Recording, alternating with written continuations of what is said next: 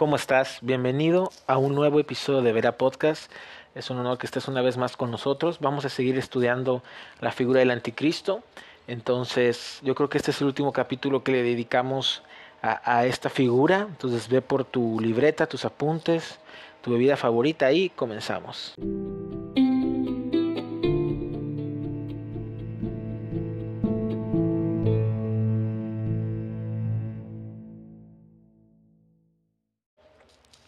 Muy bien, pues eh, hemos estado estudiando la figura del anticristo. Ya vimos eh, en los episodios pasados, vimos qué es lo que nos dice Apocalipsis 13 de este hombre. Ahora vamos a ver qué nos habla el apóstol Pablo sobre, sobre este hombre. Cabe resaltar que, mira, si nosotros quisiéramos estudiar muy, muy a fondo todo lo que la escritura nos dice el anticristo, tanto en el Antiguo Testamento como en el Nuevo Testamento, nos llevaríamos meses hablando de este hombre, nos llevaríamos meses viendo todo lo que conlleva estudiar al anticristo. Pero creo que, creo que con las sesiones pasadas y con esta quedará bastante claro su papel sin tener que introducirnos más allá, porque tenemos que seguir avanzando nuestro estudio del libro de Apocalipsis. Para eh, el tiempo de hoy te pido que me acompañes a Segunda de Tesalonicenses capítulo 2. A mí me encanta porque hay muchas veces que los los cristianos vienen y dicen, no, es que para estudiar los últimos tiempos eh, necesitas estar ya después de 10 años de ser cristiano o, o, después de haber tomado muchos institutos, muchos, muchos cursos, entonces ya te puedes meter a estudiar los últimos tiempos. Y déjame decirte que nada más fue la realidad. De hecho, el Señor quiere que estudiamos los últimos tiempos, tanto los, aquellos hombres y mujeres que acaban de venir a la fe en Cristo como aquellos que ya tienen años caminando con Él. Este es un tema para toda la iglesia y para todos aquellos que estamos profundizando en nuestra eh, relación con Jesús. Jesús y el Espíritu Santo y el Padre quiere revelarnos estos temas a su iglesia. Él quiere levantar hombres y mujeres entendidos en estos temas que vayan y equipen a su iglesia. Y yo quiero que tú y yo seamos de parte de esta, de esta historia de Dios levantando hombres y mujeres entendidos para ir y preparar a otros en los últimos tiempos.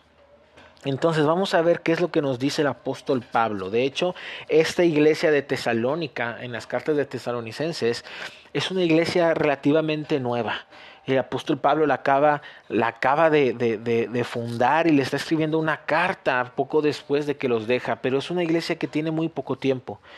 Y podemos ver cómo Primera y Segunda de Tesalonicenses tienen mucha revelación sobre los últimos tiempos. Entonces el apóstol Pablo dijo, sabes algo, es hora de que ustedes conozcan estos temas. Y probablemente eh, eh, el apóstol Pablo también habló sobre los últimos tiempos en Primera de Corintios, le habló en parte a los romanos. Eh, el apóstol Pablo en sus cartas hablaba mucho de estas cosas. Pero vamos a ver qué es lo que habla específicamente el anticristo. Y dice en Segunda de Tesalonicenses capítulo 2, versículo 1, dice, pero con respecto a la, a la venida de nuestro Señor Jesucristo y nuestra reunión con Él, os rogamos, hermanos, que no se dejen mover fácilmente de su modo de pensar, ni se conturbéis ni por espíritu, ni por palabra, ni por carta como si fuera nuestra. A los tesalonicenses les estaban escribiendo cartas diciéndole que el Señor Jesús ya venía, que estaba muy pronto su regreso. Y le dice, en el sentido de que el día del Señor está cerca. Nadie los engañe en ninguna manera. Fíjate lo que dice aquí, porque no vendrá el Señor Jesús sin que antes venga dos cosas, la apostasía y dos, y se manifieste el hombre de pecado, el hijo de perdición, el cual se opone y se levanta contra todo lo que se llama Dios o es objeto de culto, tanto que se sienta en el templo de Dios como Dios, haciéndose pasar por Dios. Entonces, esto es sumamente importante saber que hay mucha gente diciendo allá afuera que Cristo puede venir en cualquier momento, que el día del Señor se acerca, que Jesús puede en cualquier momento venir y tantas otras cosas que, que, solo son engaños para la iglesia, solo son tratando de engañar a los escogidos. Aquí me encanta cómo el apóstol Pablo le dice a los tesalonicenses, oigan, no dejen que nadie los mueve en su forma de pensar, ni por carta, ni por nada más, porque para que Jesús venga, me encanta que dice, Dice, porque no vendrá Jesús sin que antes vengan dos cosas. La apostasía, la cual ya hemos estudiado y ya hemos visto cómo en los últimos tiempos y aún ya estamos viendo cómo un espíritu de engaño se está levantando y está entrando a la iglesia a través de falsas doctrinas, a través de falsos evangelios, a través de herejías que se están empezando a colar en la iglesia y que muchos están empezando a abrazar para que en un futuro esa semilla de engaño crezca y ellos abandonen al Señor y así va a venir la gran apostasía. Eh, lo estamos viendo en estos tiempos, hermanos, como gente de, del medio cristiano, grandes autores de libros, pastores muy reconocidos, están declarándose abiertamente ateos y abandonando y apostatando de la fe. Entonces, esto no es algo que nos tenga que agarrar, como, como decimos aquí en México, agarrar en curva, que nos tenga que sorprender. De hecho, conforme más vayamos avanzando en el tiempo, vamos a ver cómo este espíritu de apostasía va a venir sobre la iglesia y, e incluso hermanos con los que adorábamos diario, con los que servíamos al Señor, que, que, estaban, que hermanos con los que nos sentábamos a su lado en la iglesia los domingos para escuchar la palabra, vamos a ver cómo se van a alejar familias completas a causa de este engaño, de esta apostasía que va a estar eh, operando en los últimos tiempos en, en, su mayor, en su mayor nivel y que aún en nuestras, en estas horas, en estos días, en estos momentos ya está operando en la iglesia. Entonces, hasta que no venga la apostasía y dos, hasta que se manifieste el hombre de pecado. Me encanta esto porque dice, Jesús no puede regresar o no va a regresar hasta que el anticristo se haya manifestado en las naciones. Entonces, cuando alguien venga y te diga, oye, yo conozco la hora en que el Señor va a venir, yo conozco el minuto, yo conozco la fecha, huye de ahí porque te está mintiendo, es falso. El Señor Jesús no puede venir hasta que no se levante el anticristo, hasta que el anticristo no esté gobernando en las naciones. Y yo hasta la fecha no hemos visto que el anticristo esté gobernando y, llevando a cabo su, su gobierno. Entonces, vamos a ver que el apóstol Pablo, se refiere a él de varias maneras. Es el hombre de pecado. Es importante saber que el apóstol Pablo, inspirado por el Espíritu Santo, identifica a este hombre como el hombre de pecado. Este hombre va a estar, va a ser la cúspide del pecado. Es impresionante cómo este hombre, ya habíamos hablado cómo va a ser completamente hombre, pero también va a estar completamente lleno de Satanás, así como Jesús es completamente hombre, completamente Dios, esta falsa, esta imitación mala de él, que es el anticristo, va a ser completamente hombre, pero va a estar completamente energizado por Satanás y Satanás le va a dar toda su autoridad. Entonces este hombre va a ser la cúspide del pecado. No va a haber un hombre que peque más que él, un hombre que abrace más el pecado, él, un hombre que incluso promocione más el pecado. El Espíritu Santo, además de la bestia, le pone otro nombre y es el hombre de pecado, el hijo de la perdición. Son, son títulos que el Espíritu Santo le da a este hombre. Dice, el cual se opone y se levanta contra todo lo que se llama Dios o es objeto de culto. Este hombre se va a levantar eh, eh, en un espíritu de guerra y de ira y de furia para pelear contra todo aquello que tiene que ver con Dios y con todo, todo aquello que tiene que ver con Jesús, su palabra, su Espíritu Santo y su reino incluida la iglesia. Este hombre no va a poder tolerar que, que haya otros Dios, que haya otro Dios que le robe la adoración. Ya vimos cómo en, en, Apocalipsis 13 nos dice que este hombre va a demandar a las naciones adoración y alabanza. Y este hombre no va a tolerar que haya en el mundo otra persona que reciba adoración, este hombre va a decir, ¿sabes algo? O es Jesús o soy yo. Este hombre se va a levantar contra todo lo que es objeto de culto. Dice, tanto que se sienta en el templo de Dios como Dios. Entonces tú vas a decir, ¿qué templo? Ya habíamos hablado parte de esto, que en los últimos tiempos, en los últimos tiempos, perdón, Israel, en parte por el gran eh, eh, tratado por el pacto de paz que el anticristo va a firmar con Israel y varias naciones, recordemos lo que dice la escritura, y él confirmará el pacto con muchos, dice, e incluso Isaías lo llama el pacto con la muerte y con el Seol. Eh, a través de este pacto, Israel le va a dar lo que las naciones le pidan, Él se los va a dar a cambio de jurarle lealtad y seguirle. Entonces, aún Israel va a ser engañado y este hombre va a hacer algo importante. Ahorita, en, en Jerusalén, en el lugar donde debería de estar, donde estuvo el primero y el segundo templo actualmente, hay una gran mezquita musulmana. Y hay un gran movimiento entre los, entre los judíos ortodoxos que están buscando levantar ya un tercer templo. Esto no es algo nuevo. Hay un plan desde hace muchos años por los judíos de levantar un tercer templo para ellos volver a tener sacrificios de animales, volver a las leyes, a los sacrificios mosaicos. Pero hay un gran problema, que en ese lugar donde tiene que estar el templo está esta mezquita musulmana.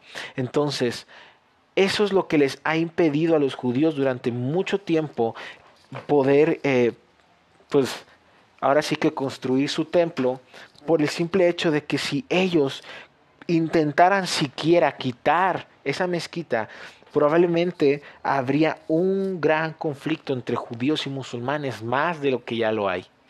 Entonces va a llegar un hombre tan poderoso que va a traer esta falsa paz, que va a incluir eso, ¿sabes algo? Va a traer va a traer paz entre judíos y musulmanes y va a lograr que los musulmanes de forma pacífica entreguen este terreno, este lugar y estos judíos y los judíos puedan construir su templo. Entonces, yo decía alguna vez Mike Bickle, solo eh, eso va a ser un milagro el hecho de que los musulmanes entreguen ese lugar de adoración tan preciado para ellos, de manera que, los judíos puedan construir ahí su templo, eso solamente nos va a hablar de, un milagro y eso lo va a hacer el anticristo. El anticristo va a darle lo que quiere a cada nación, entre ellos a Israel le va a dar su templo. Entonces los judíos van a estar, el pueblo de Israel va a estar tan engañado también que van a decir, ok, lo que más queríamos nosotros era volver a tener nuestro templo para volver a, a realizar los sacrificios que Dios nos mandó en la Torah que de seguro este hombre es el Mesías y se van a entregar a él porque sabemos que los judíos no reconocen a, Jesús como, el, como el ungido, como el Mesías, como el Cristo. Ellos siguen esperando que aparezca un hombre eh, que los va a librar y que les va a dar, eh, los va a establecer otra vez, que les va a dar eh, sus tierras, que los va a permitir poner su templo. Y estos judíos van a irse tras el anticristo pensando que este es el hombre que han estado esperando durante tanto tiempo. Y en ese, eh, en ese tiempo, en ese templo, lo podemos leer también en, en, en, Daniel que dice, a la mitad de la semana, hablando de los últimos siete años de la humanidad, sabemos que cuando en Daniel se habla de semanas, las 70 semanas, esas semanas es un conjunto de siete años no son días. La semana judía también se le puede decir así al conjunto de siete años.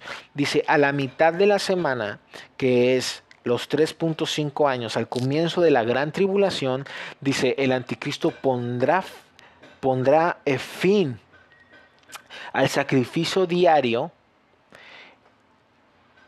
y este va a construir una estatua de él mismo. Eso lo vamos a ver un poquito más cuando veamos la, la, la abominación desoladora.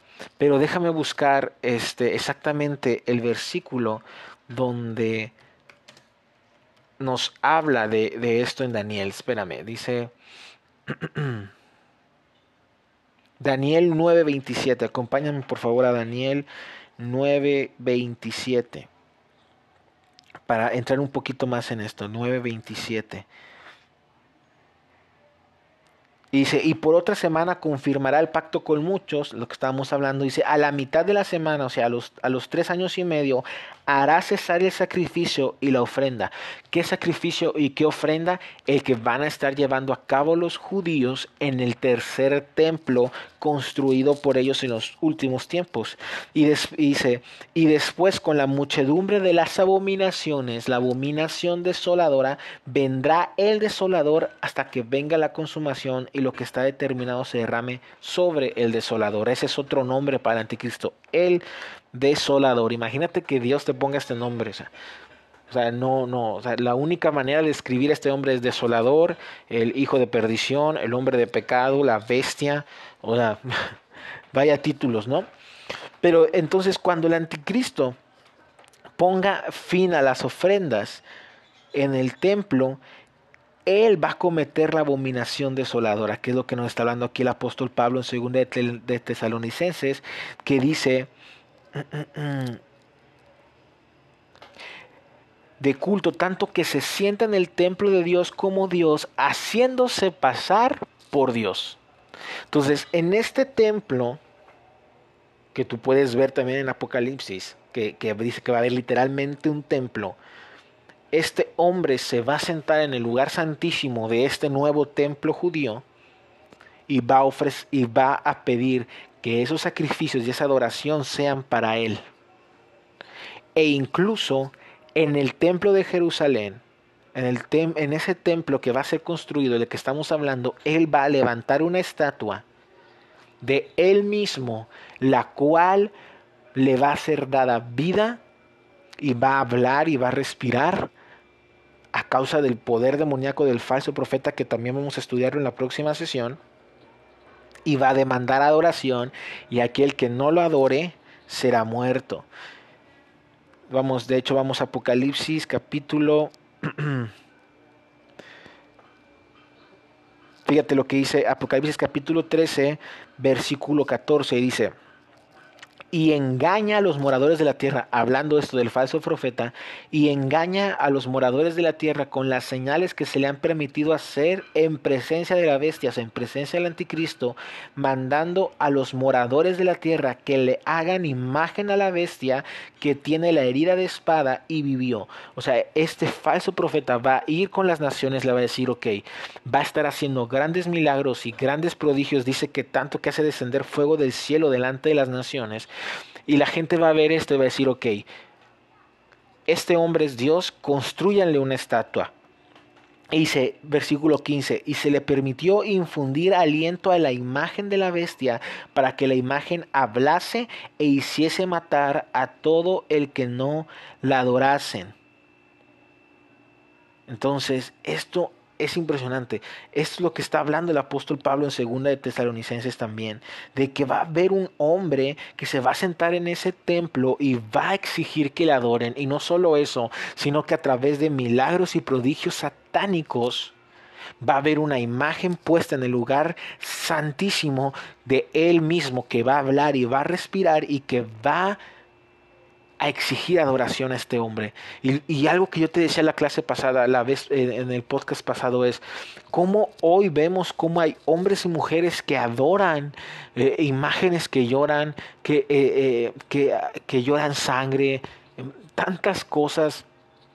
Imagínate en los últimos tiempos cuando esta estatua cobre vida y diga, este hombre es Dios. Las naciones se van a volcar hacia Él, van a ser engañadas. Incluso dice que los escogidos serán engañados. Es impresionante.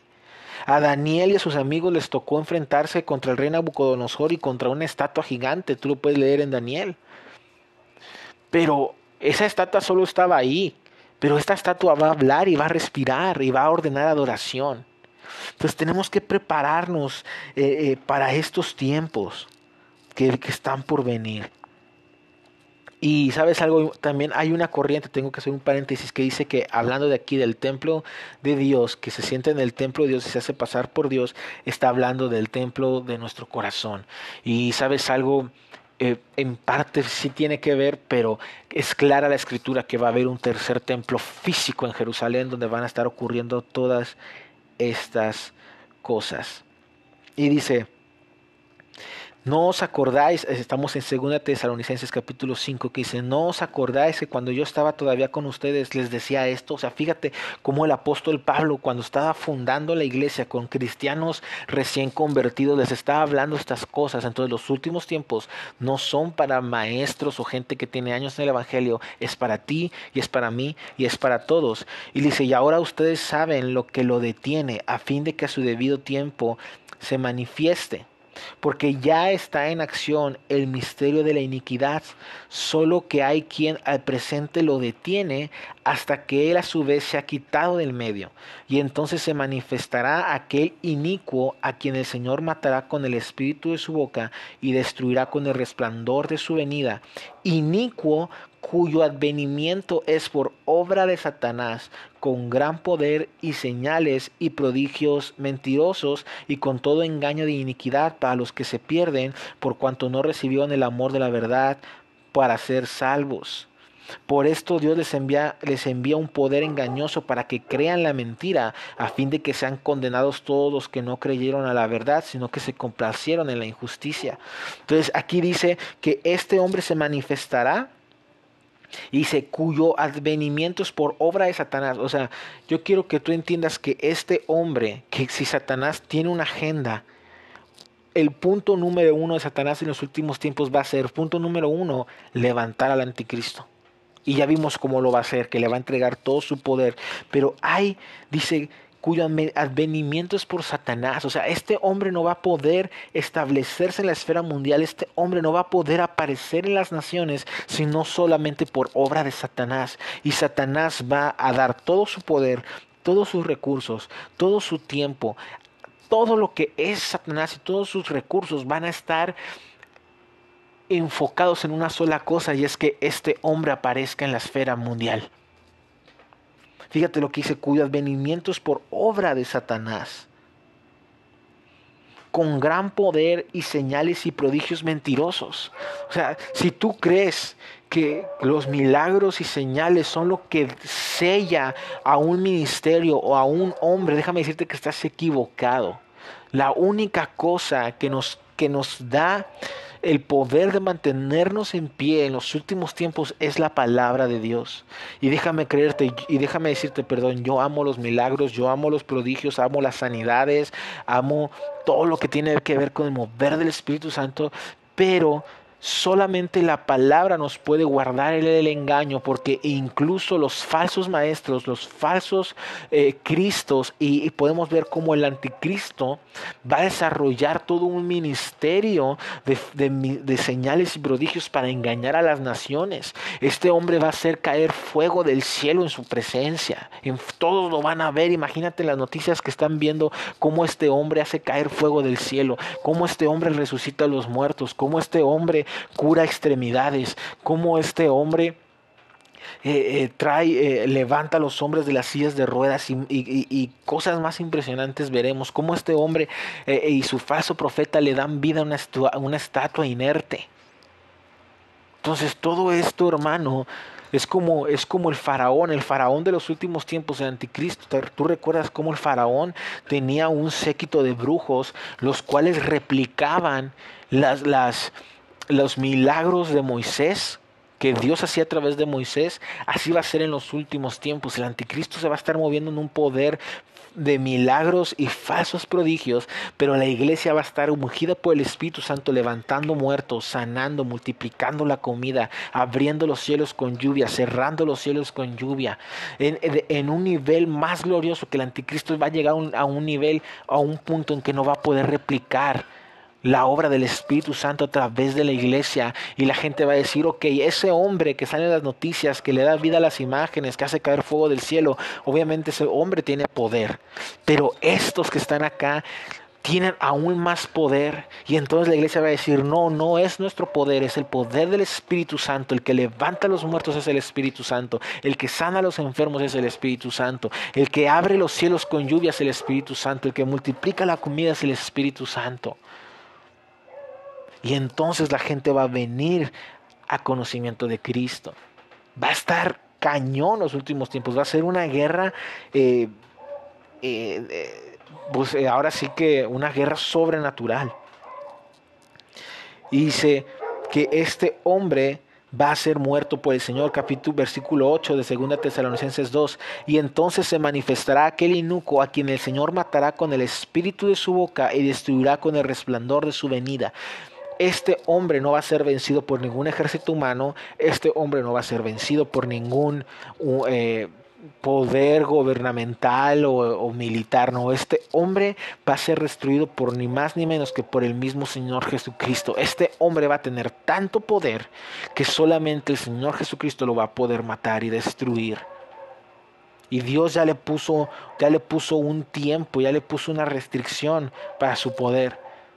y, y hubo una frase que me encantó que decía, va a haber un momento en que en Jerusalén van a estar cara a cara los dos hombres más poderosos de la historia de la humanidad. Uno, el anticristo, completamente energizado con todos los poderes de Satanás, y el otro, el hombre más glorioso de toda la historia, de todo lo creado, Dios mismo hecho carne, Jesucristo. Y sí, van a ser los dos hombres más poderosos, pero el anticristo no tiene nada que hacer frente a Jesús. Nada, no, no, nada. Aún el anticristo con todo su poder, con todos sus milagros, con todo el poder de Satanás, no tiene nada que hacer frente al Cordero de Dios, el león de la tribu de Judá contra es nuestro Señor Jesucristo. Nada. Y dice que Él lo va a matar con el espíritu de su boca.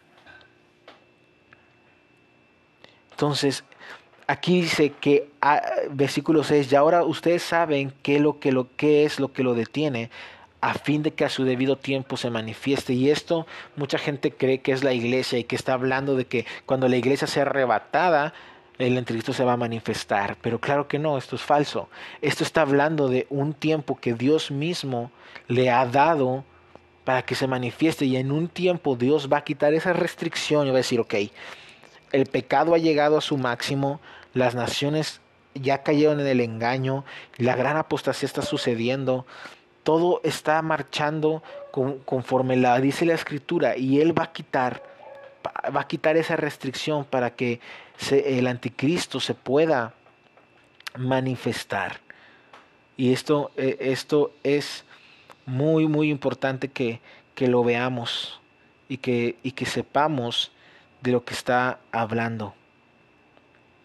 Quiero que me acompañes a Zacarías capítulo 5, versículo 5. Dice, y salió aquel ángel que hablaba conmigo y me dijo, alza ahora tus ojos y mira qué es esto que sale. Y dije, ¿qué es?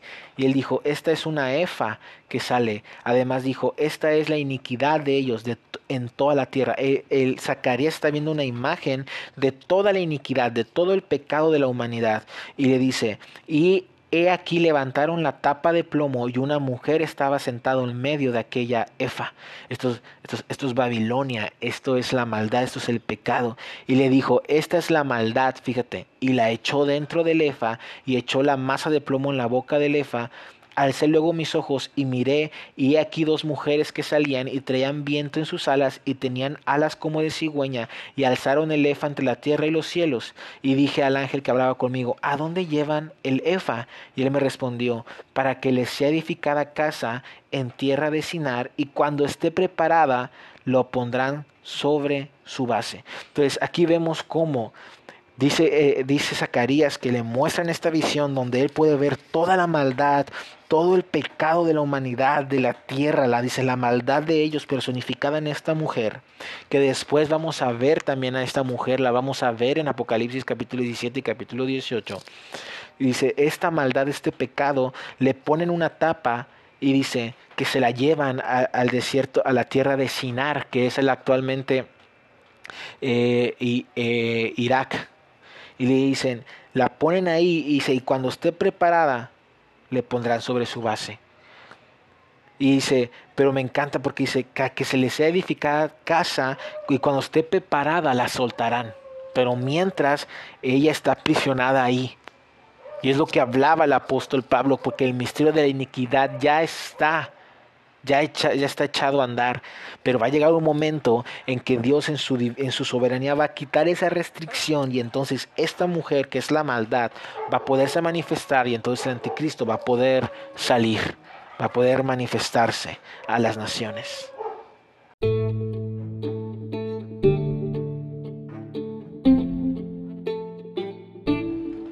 Y muy bien, hermanos. Disculpen un poquito. Eh, los perros se pusieron a ladrar mucho aquí. A esto, ahorita que estoy grabando el podcast. Pero bueno, espero que te haya bendecido este capítulo. Te invito a que sigamos estudiando este tema de anticristo. Te digo, hay muchísimo más que hablar de él. Nos pudiéramos tardar meses hablando de esto y de todo lo que nos dice la escritura.